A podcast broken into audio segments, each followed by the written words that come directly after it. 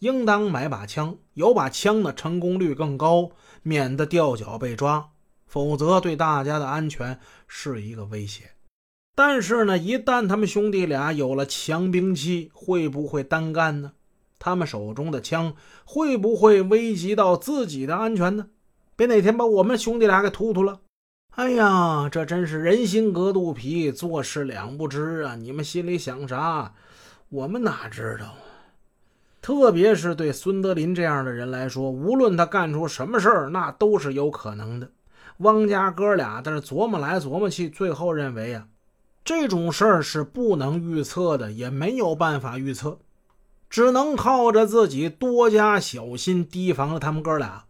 这次没把枪借给他们，也是出于这种考虑。汪家理想，他跟孙德林的关系，车站东货场的人都知道。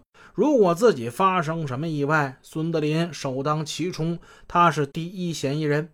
孙德林很狠，很残忍，这个是真的。不过他也是一个有头脑的人，相信他不至于干出这种傻事吧？汪家哥俩反复斟酌，从多方面权衡利弊之后，得出了一致的结论：应该支持孙德林买枪这事儿至此，汪家里也举起酒杯，捧向孙德林大哥：“小弟祝你此行一帆风顺啊，马到成功。”至于说路线应该怎么走，到了那边怎么办，小弟我一定献计献策。来来来来来啊，喝喝啊喝！孙德林挺高兴的，满面春风，就好像已经把那东西买到手似的。一扬脖，他也跟着干了。酒足饭饱之后，汪家人汪家里手指地图，向孙氏兄弟详细介绍了上次买枪的路线跟经历。给他们提了不少建议，准备妥当。五月份的一天，孙氏兄弟俩带着人民币三万元奔赴广西。他们准备抵达防城港东兴市。防城港这是广西壮族自治区的一个地级市，这个城市不大，但它是边境口岸城市。防城港的东兴市，这个东兴市呢，其实是一县城。再往西去啊，就是东兴市的西边，就到越南。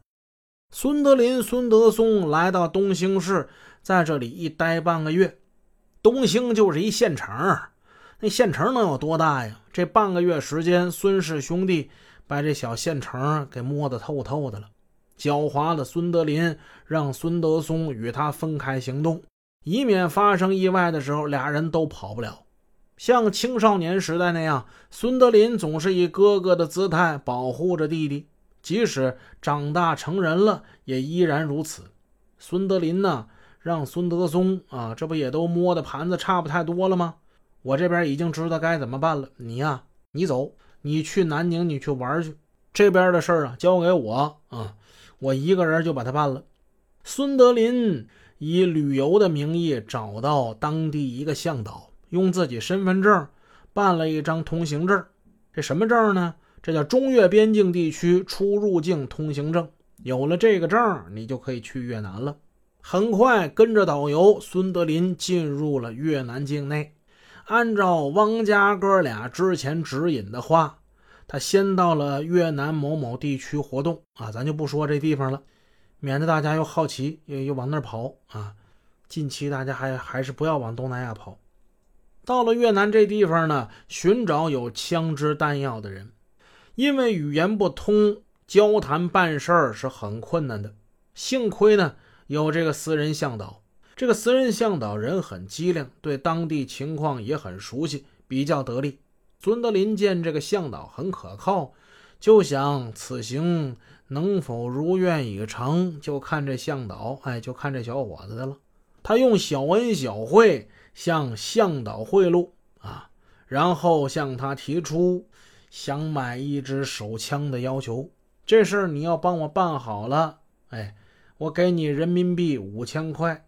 那个向导啊，显得有些为难。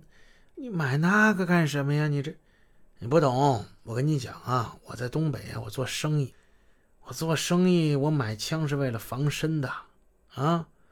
这事儿呢，你一定帮我办成啊！事后我好处一分都不会少你。